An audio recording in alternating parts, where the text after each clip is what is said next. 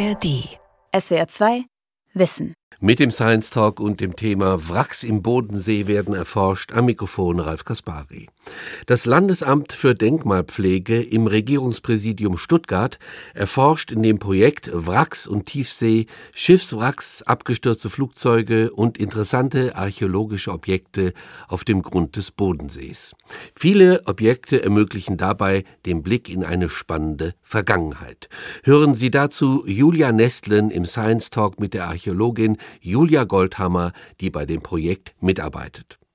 Hallo Frau Goldhammer. Hallo Frau Nestlin, freut mich. Ähm, was war denn so Ihr überraschendster Fund, an den Sie sich eigentlich immer gerne erinnern? Ähm, mein allerüberraschendster Fund, ähm, das kann ich gar nicht so sagen. Also was ich total spannend fand, war, als ich noch studentische Hilfskraft war, mhm.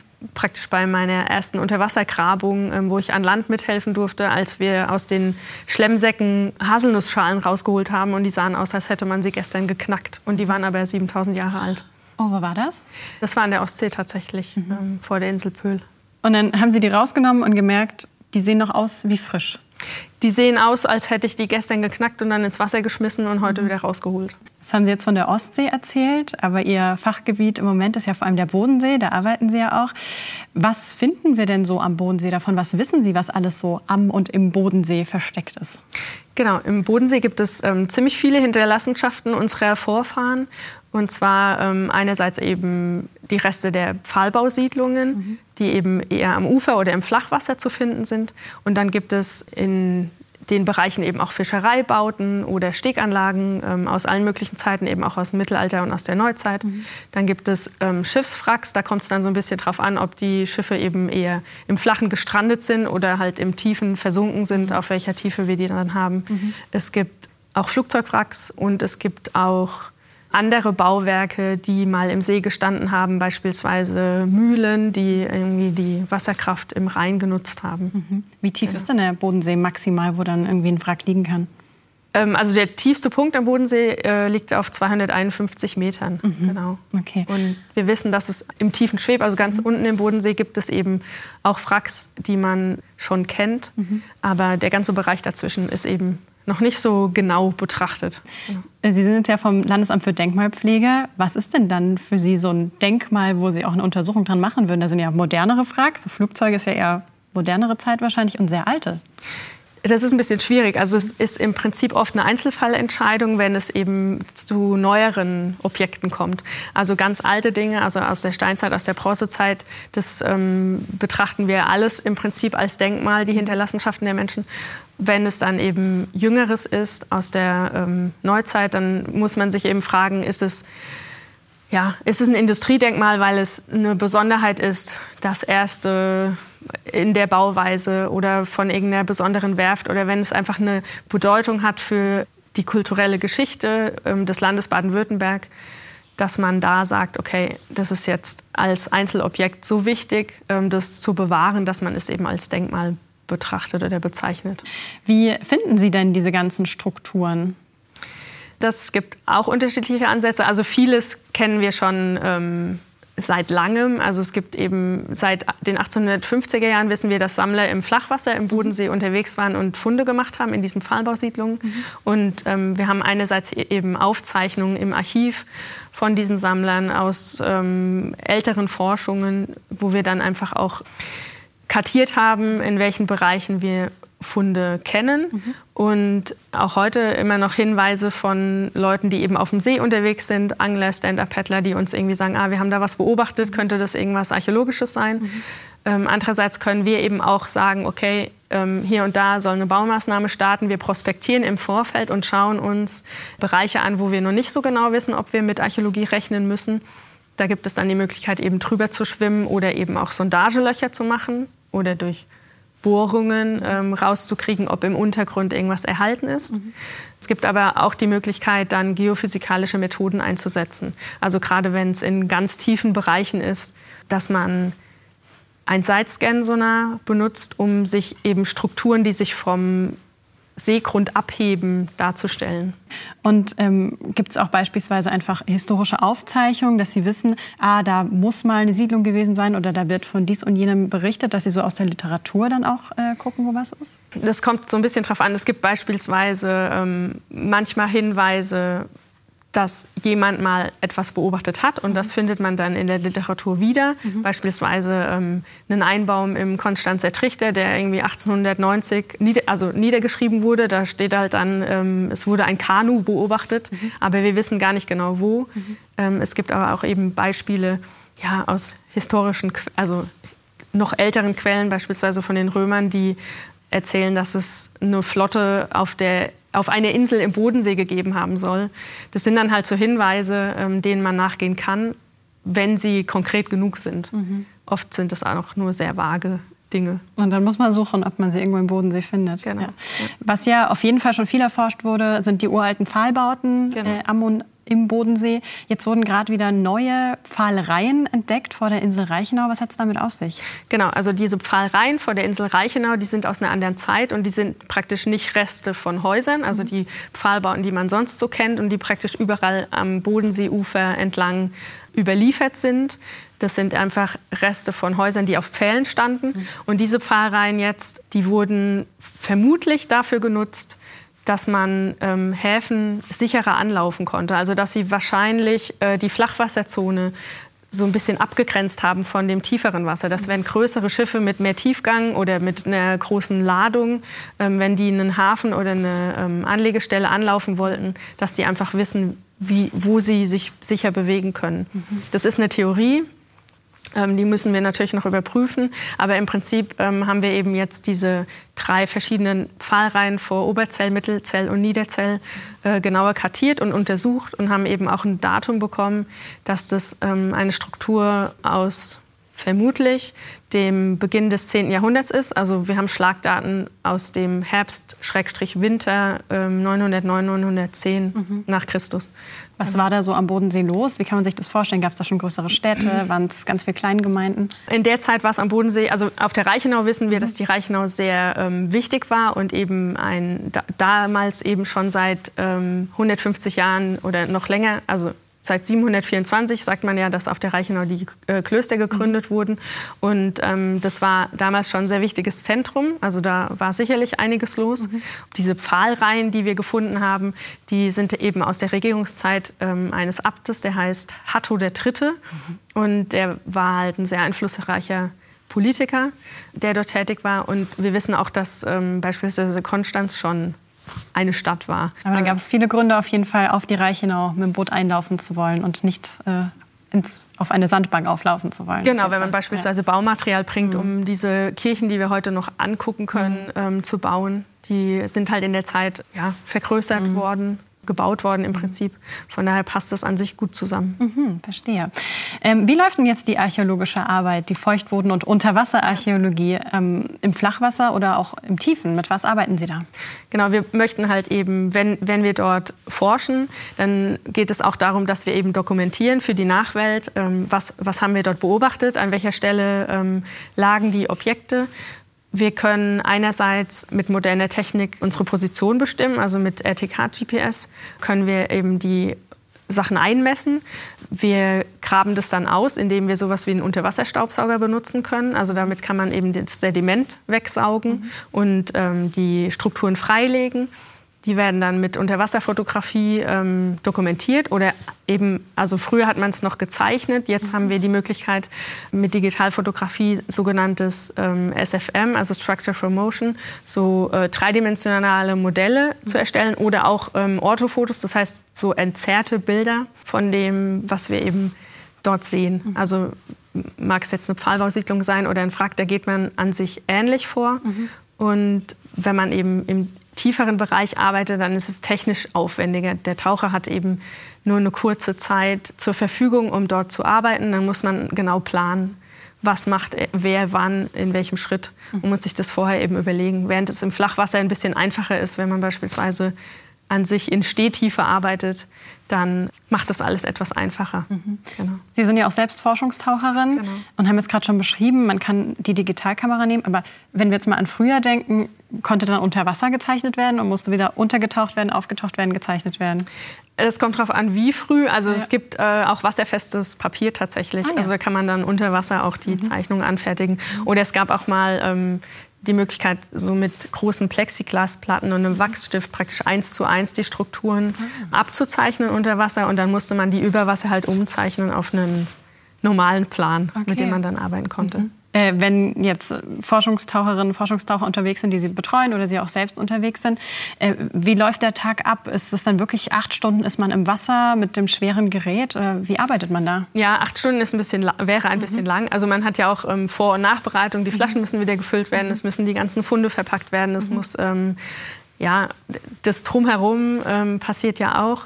Im Prinzip ist es so, dass man eben plant, dass die Taucher eine gewisse Zeit im Wasser sind. Also auf der Reichenau war es jetzt so, dass die Taucher halt ungefähr so drei Stunden am Tag im Wasser waren und oft fünf Stunden im Gerät, weil halt ja, müssten dann, mussten dann Pfähle gesägt werden, dann muss man die hochgeben aufs Boot, muss sie verzetteln und dann geht man wieder runter und ähm, dokumentiert den, den nächsten Pfahl und misst den ein und sägt wieder was ab mhm. und so. Mhm. Genau, immer so weiter. Ähm, was sind denn da Herausforderungen, wenn man ähm, abtaucht? Ich meine, jetzt bei dem neueren Projekt Wachs und Tiefsee im Bodensee, da soll es ja auch richtig weit runtergehen. Irgendwann wird es doch auch dunkel, vermute ich mal.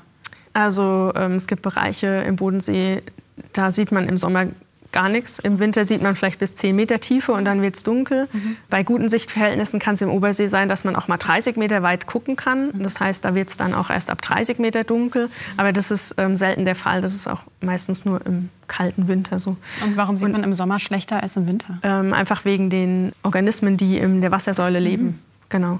Also die Algenblüte beispielsweise, die macht das Wasser dann trüb. Okay, also Sie arbeiten auch im Winter im eiskalten Wasser. Es ist nicht so, dass ich mir vorstellen kann, im Sommer wird geforscht in der Praxis und im Winter wird dann die Schreibarbeit gemacht. Äh, nee, es ist eher andersrum. Mhm. Also bei uns ist es meistens so, dass wir im Winter eben tauchen, einfach auch aus Sicherheitsgründen, um so ein bisschen der Touristensaison zu entkommen, weil äh, durch den Bootsverkehr das dann für die Taucher halt auch kritisch werden kann. Mhm. Beziehungsweise man einfach, äh, am Bodensee ist es ja so, dass es ein dass der Pegel nicht geregelt ist. Das heißt, im Winter hat man einen ganz anderen Wasserstand als im Sommer. Das heißt, im Winter ist der Wasserstand meistens niedriger und dann kann man da ähm, mit dem GPS angenehmer einmessen als im Sommer, wenn man beispielsweise weiß, an dieser Position habe ich im Winter eineinhalb Meter Wasser mhm. und im Sommer wären es drei Meter Wasser, dann ähm, kann man da ganz anders ähm, arbeiten und dokumentieren. Mhm. Und deshalb ist es halt im Winter besser, auch wenn es kalt ist. Mhm. Aber man, ähm, also wir haben eben alle dann Tro Trockentauchanzüge und ähm, oft auch Vollgesichtsmaske, sodass eben die Haut im Gesicht nicht mhm. ähm,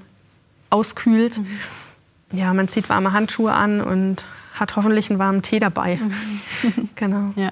Und wenn es dann in den Uferbereich geht, dann wird vor allem gegraben oder wie wird da gearbeitet? Genau. Also je flacher es wird, desto ähm, mehr kommt, geht man dann auf die Warthose über oder eben irgendwann die Gummistiefel. Mhm. Also es ist so, dass beispielsweise die Pfahlbausiedlungen, die sind eben auch zum Teil noch unter den, dem heutigen Ufer erhalten, mhm. dass man wenn man in erster Reihe am Bodensee baut, halt damit rechnen muss, dass dort im Untergrund tatsächlich noch Reste vorhanden sein könnten von ähm, einer Siedlung, die man vielleicht auch schon im Flachwasserbereich kennt.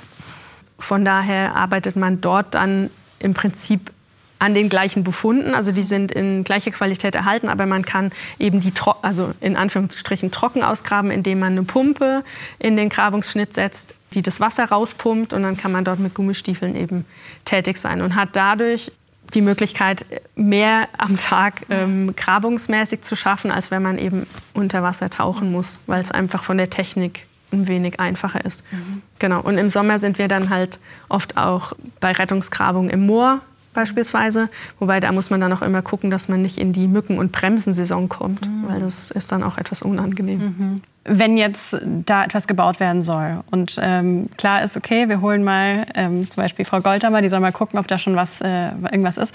Wann wird denn entschieden, okay, da kann jetzt nicht gebaut werden oder okay, hier muss was rausgeholt werden oder wir lassen es einfach drin? Wie wird da vorgegangen? Ähm, das kommt eben darauf an, um was es sich handelt, was mhm. wir da finden. Also wenn wir eben wissen, das ist ähm, mitten in einer dicken Kulturschicht, ähm, wo wir auch vielleicht noch Baustrukturen erhalten haben, dann ist es aus Kostengründen für den Investor vielleicht eine bessere Idee. Er plant um und setzt sein Haus ähm, weiter den Hang hoch mhm. oder in ein anderes Eck. Das kriegt man halt raus, indem man vorher sondiert. Also das heißt, im, im Moor oder am Ufer würde man dann Baggerschnitte ähm, anlegen, um zu gucken, was im Untergrund ist. Mhm. Man könnte auch vorher bohren wenn der Verdacht nicht so wahrscheinlich ist, dass man dort so extrem komplizierte Strukturen findet, dann gehen wir meistens so vor, dass wir sagen, okay, wir machen das baubegleitend und wenn dann ein paar Funde rauskommen, dann kann man die möglichst schnell eben dokumentieren, sodass es keine Bauverzögerung gibt. Mhm. Und es muss halt einfach im Vorfeld entschieden werden. Mhm. Und ähm, da bin ich dann meistens zuständig für. Mhm, mhm. Jetzt diese neueren äh, Pfahlreihen unter Wasser, die, sind, die stören ja im Moment niemanden, oder? Die werden jetzt noch weiter erforscht. Was, wollt, was wollen Sie da noch rausfinden? Durch diese neuen Untersuchungen haben sich jetzt neue Fragen ergeben. Ja. Aber jetzt geht es erstmal darum, das Material, was wir jetzt beprobt haben, dass wir das sichten. Mhm. Ähm, Im dendrochronologischen Labor werden jetzt die, ähm, das, weiter, das wird weiter datiert. Dendrochronologie heißt anhand des Holzes bestimmen, wie alt etwas ist. Ne? Genau, mhm. ja. Mhm. Ähm, genau, man kann die Jahrringe zählen und ähm, die haben dann verschiedene Dicken. Ja. Und dann landet man eben im Jahr 909 mhm. oder im Jahr 3918 vor ja. Christus. Also es ist, ähm, ist, echt ziemlich spannend, ja. was, was man da so rauskriegen kann. Mhm. Ja, die Kollegen können dann auch sagen, die Jahrringe deuten darauf hin, dass das ein bewirtschafteter Wald war. Mhm. Oder die können sagen, ähm, das war ein Wald, in dem nicht viele Bäume standen oder das war ein sehr dichter Wald. Also da gibt es echt noch so ein paar extra Infos, die man da rausbekommt. Eine ganz spektakuläre Bergung von einem Denkmal, kann man hoffentlich sagen, ähm, war 2001 21 der Einbaum. Wir haben vorhin schon kurz darüber gesprochen. Ein Einbaum ist ein Boot. Genau, ein Einbaum ist ein Wasserfahrzeug, was im Prinzip ähm, ein ausgehöhlter Baumstamm ist. Mhm. Da such, haben sich die Leute halt einen möglichst geraden, langen Baum gesucht, mhm. die Äste abgemacht und ja, dann ausgehöhlt und den eben als Wasserfahrzeug benutzt. Mhm. So wie ein Kanu im Prinzip ah, sieht es aus. Ja. Genau. Da gibt es auch eine Doku vom SWR-Fernsehen drüber, ne, ganz ausführlich ja. über die ganze Ausgrabung. Ähm, was ich mich da gefragt habe, warum entscheidet man jetzt dabei, der muss raus und er bleibt nicht als Denkmal im See. Also wir sagen, das Denkmal ist eigentlich dort am besten geschützt, wo es so viele Jahrtausende überdauert hat mhm. und wo es ähm, bewahrt wird. In dem Fall war es so, dass der ähm, sehr nah an der Wasseroberfläche lag, so dass wir davon ausgehen müssen, dass er in den letzten Jahrhunderten, Jahrtausenden auch schon öfter mal trocken gefallen ist. Deshalb war der ähm, im oberen Bereich, also der Bereich, der aus dem Sediment geragt hat, auch schon in sehr schlechtem Zustand, also super, ganz weich und aberodiert. Und wir wissen, dass in, im Seerhein dort auch oft Leute unterwegs sind mit ihren Booten, die ankern da und gehen schwimmen, was ja an sich äh, total verständlich ist, aber wo wir halt gesagt haben, okay, es gibt mehrere Gefährdungen, die eben dazu führen könnten, dass dieses Objekt uns bald verloren gehen könnte. Und wenn sowas eben zum Beispiel bei einem sehr niedrigen Winterwasserstand trocken fällt und dann äh, kommt Frost und es friert dann, dann ist so ein Holz auch in 0, nix kaputt. Also da ähm, kann man dann tatsächlich zuschauen. Mhm. Und das wollten wir eben verhindern. Also als wir eben von diesem Einbaum erfahren haben. Das war eben auch von einem Center-Paddler ein Hinweis. Und haben uns dann eben entschieden, dass wir den dort rausholen. Mhm. Und weil es eben erst der zweite Einbaum ist, den wir aus dem Bodensee kennen, und der erste in Baden-Württemberg aus dem Bodensee, wurde eben entschieden, okay, das wäre auch ein tolles Ausstellungsobjekt dann nehmen wir das Geld in die Hand und bergen den. Das ist halt auch wirklich eine kostspielige Angelegenheit und deshalb äh, so le leichtfertig sich dafür zu entscheiden, etwas zu bergen, das ist nicht so einfach. Also ich bin an sich eher dafür, Dinge im See zu lassen, so gut es geht. Ja. Genau. Aber es gibt eben Gründe, die auch rauszuholen, wie zum Beispiel möglicherweise Tourismus, Schäden dadurch. Ähm, wie ist es denn mit Wassertemperatur oder invasiven Arten? Hat mhm. sich da auch was verändert so in den letzten 100 Jahren, was dazu führt, dass tatsächlich die ähm, Denkmäler gefährdet sind?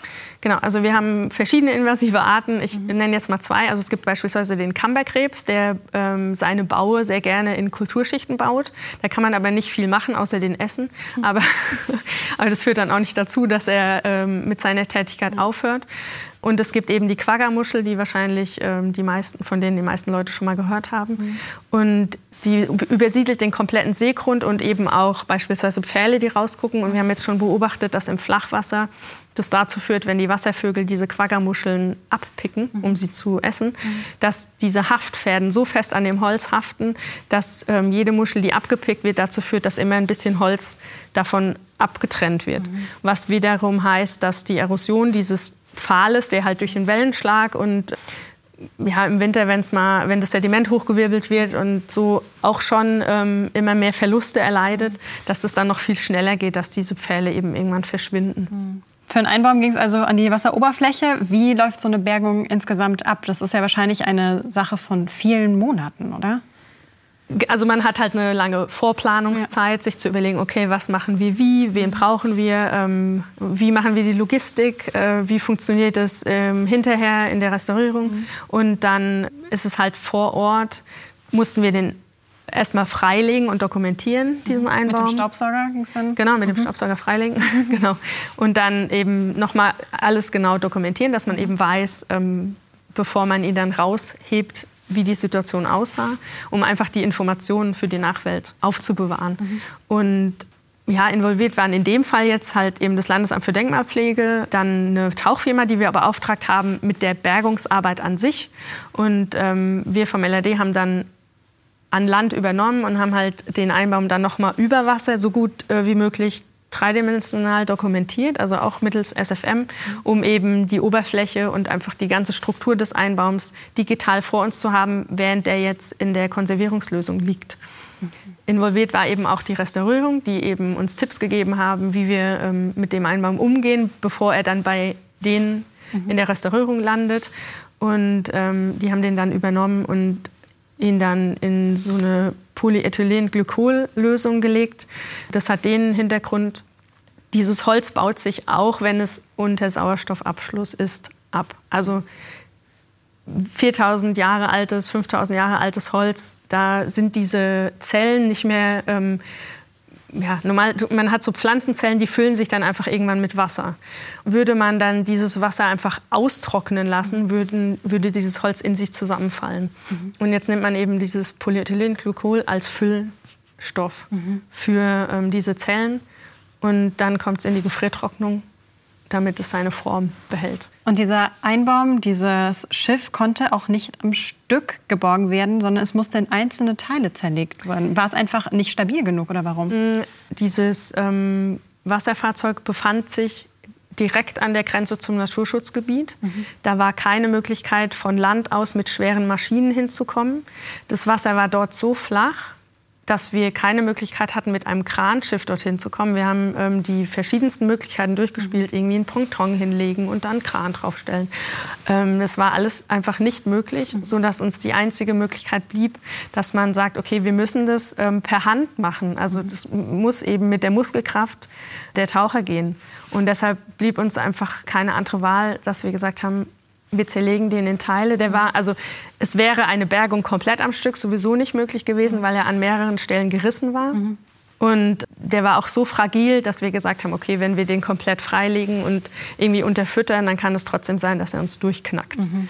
Und dann dachten wir, okay, lieber ähm, die Stücke für sich, jedes gut bergen, sodass es seine Form behält. Mhm. Und dann kann die Restaurierung es nach der Konservierung wieder zusammensetzen, als dass man am Schluss einen Haufen Matsch hätte, was mhm. wir natürlich gerne verhindern wollten. Ja, ja. Und, ja. Äh, so von den Dimensionen, wie lang war dieses Wasserfahrzeug und wie schwer sind dann auch die einzelnen Teile, die eben mit Muskelkraft gehoben werden? Genau, also der ähm, Einbaum war über 8,50 Meter lang. Mhm. Wir wissen gar nicht genau, ob wir am Bug tatsächlich den Abschluss mhm. gefunden haben oder ob da nicht noch ein Stück fehlt. Mhm. Und wir haben das dann in mehrere Stücke zerteilt, sodass die nicht mehr als 200 Kilo gewogen haben. Der Punkt war der, dass wir ähm, eben so eine Platte untergeschoben haben, also wie so ein Backblech, dass man mhm. das so hochschieben kann. Ähm, und haben aber eben noch Sediment stehen gelassen zur Stabilisierung. Und das war ja auch ähm, ein Gewicht, was man mittransportieren musste. Und dann am Ende steht ähm, jetzt der Einbaum in einem Museum, oder? Nee, jetzt im Moment liegt er noch in der Konservierungslösung und geplant ist, dass er voraussichtlich Genau, der Zeitplan ist noch ähm, eben in Arbeit. Aber er wird sicherlich noch bis äh, Ende 2024, eher bis 2025 ähm, konserviert. Mhm. Und dann wird er wieder zusammengebaut. Und dann geht es halt darum, ähm, die Ausstellung zu konzipieren. Mhm. Und er soll laut Plan im Archäologischen Landesmuseum in Konstanz ausgestellt werden. Warum muss der so lange in der Konservierungslösung liegen? Warum dauert das so lange? Man hat so verschiedene Stufen. Also zuerst hat man einen geringeren Anteil an Polyethylenglykol in dieser Lösung mhm. und dann erhöht man diesen Anteil immer. Und ähm, je nach Dicke des Objektes diffundiert dieses Polyethylenglykol dann halt langsamer oder schneller bis in die Mitte. Mhm. Und damit man eben sicher sein kann, dass wirklich auch die Zellen im Inneren mhm. damit gefüllt sind, bevor man den gefriertrocknet, lässt man den eben so lang drin. Also das hat die Restauratorin ähm, genau berechnet. Und ähm, geht halt dann davon aus, dass das nach dem Zeitraum der Fall sein muss. Weil ähm, nichts Schlimmeres wäre es, als wir holen ihn raus, gefriertrocknen den und dann fällt er doch innen in, noch in sich zusammen und kriegt mhm. Löcher oder so. Mhm. Wie viel Prozent des Bodensees, kann man das sagen, kennt man schon? Ähm, das ist schwierig zu sagen. Ich würde jetzt mal sagen 95 Prozent kennen wir noch nicht. Mhm. Also wir kennen schon sehr viel aus dem Bodensee, mhm. aber es gibt eben die Bereiche, ähm, wenn es die Halde runtergeht und dann eben in tiefere mhm. Bereiche, die man eben als Sporttaucher gar nicht erreicht, die wir auch als Forschungstaucher gar nicht erreichen können, die vielleicht die Tech-Taucher kennen. Mhm. Oder eben ja, das ROV-Team. Mhm. Ähm, Was heißt ROV-Team? Mm, es gibt diese Roboter, also diese Tauchroboter, mhm. Und am Bodensee gibt es ähm, ein ROF, das, der Kampfmittelräumdienst, das Institut für Seenforschung und die ähm, Wasserschutzpolizei zusammen benutzen. Mhm. Und ähm, in Amtshilfe haben die uns das auch schon zur Verfügung gestellt. Mhm. Aber das sind ja dann immer nur ganz kleine Bereiche, die ähm, so ein Tauchroboter überhaupt mhm. ähm, beleuchten kann. Und jetzt gerade haben Sie gesagt, man kann als Taucher auch gar nicht so tief runter. Warum nicht? Weil das irgendwann also es gibt einfach irgendwann eine Limitation, wie weit man mit Pressluft gehen kann. Mhm. Ähm, es gibt dann irgendwann auch eine Limitation, wie weit man mit Mischgasen gehen kann, bevor es halt gesundheitsgefährdend wird. Mhm. Ähm, was hoffen Sie denn da noch zu finden? Vielleicht alles. Ganz am Anfang haben Sie schon von römischen Booten gesprochen. Super wäre es natürlich, äh, ältere Boote zu finden. Also das mhm. ähm, bisher älteste bekannte Boot ist halt ähm, dieser Einbaum. 4000, was, was, was? Genau, also ähm, aus dem 5. Jahrtausend mhm. vor Christus, mhm. genau.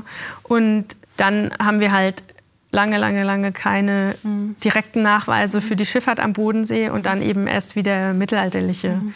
Schiffe. Und ähm, der, in der Zeit dazwischen werden sicherlich die Menschen am Bodensee auch ähm, Boote benutzt haben. Mhm. Wir haben sie nur eben noch nicht gekriegt. Mhm. Und die Frage ist eben aber auch, ob man die finden kann. Weil wenn sie beispielsweise am Grund des Bodensees liegen, da ist ähm, einfach durch die stetige Sedimentation am Grund ja, liegt da wahrscheinlich Sediment drauf. Und die Wahrscheinlichkeit, dass mhm. genau an dieser Stelle dann das Sediment ähm, so weg ist, dass man was erkennen kann, ist mhm. relativ klein. Okay, das heißt, auch durch Sonar weiß man dann gar nicht, okay, wir könnten graben, aber wissen gar nicht, ob da was sein Ja, also im Sidescan-Sonar sieht man eben die Objekte, die über die ähm, äh, über die Oberfläche ragen, die kann man erkennen. Ja. Wenn man dann ins Sediment reingucken will, muss man mhm. geophysikalische also geophysikalisch anders herangehen. Mhm. Da gibt es auch Möglichkeiten. Ähm, das wird halt dann sehr aufwendig. Mhm. Genau. Genau. Was ist denn das für ein Gefühl, wenn Sie jetzt sagen, da gibt es einen Fund, da gibt es noch einen Fund, wenn Sie dann so ein neues Puzzleteil wiederfinden? Ich, ich finde es total super. Also wir, wir, überlegen uns halt, okay, wie, in, je nachdem, in welcher Zeit wir sind, okay, ähm, da wissen wir schon einiges. Mhm. Und dann ähm, findet man eben noch so einen neuen Aspekt, mhm. der vielleicht andere Dinge wieder in ein ganz anderes Licht rückt oder mhm. wo man irgendwie sagt, ja, das macht total Sinn. Ähm, das ist irgendwie super spannend, wenn man einfach ja, der Menschheitsgeschichte dann noch so, ein, ja, so eine kleine, kleine neue Information mhm. dazugeben kann. Mhm. Ja, und das machen Sie auch mit den jetzt anstehenden Projekten in den nächsten Jahren, wo es auch ganz in die Tiefen des Bodensees gehen soll. Vielen Dank für die kleinen Einblicke. Vielen Dank auch. Danke. Das war SWR2 Wissen heute mit dem Science Talk und dem Thema Wracks im Bodensee werden erforscht. Meine Kollegin Julia Nestlen sprach mit der Archäologin Julia Goldhammer. SWR2 Wissen. Manuskripte und weiterführende Informationen zu unserem Podcast und den einzelnen Folgen gibt es unter swr2wissen.de.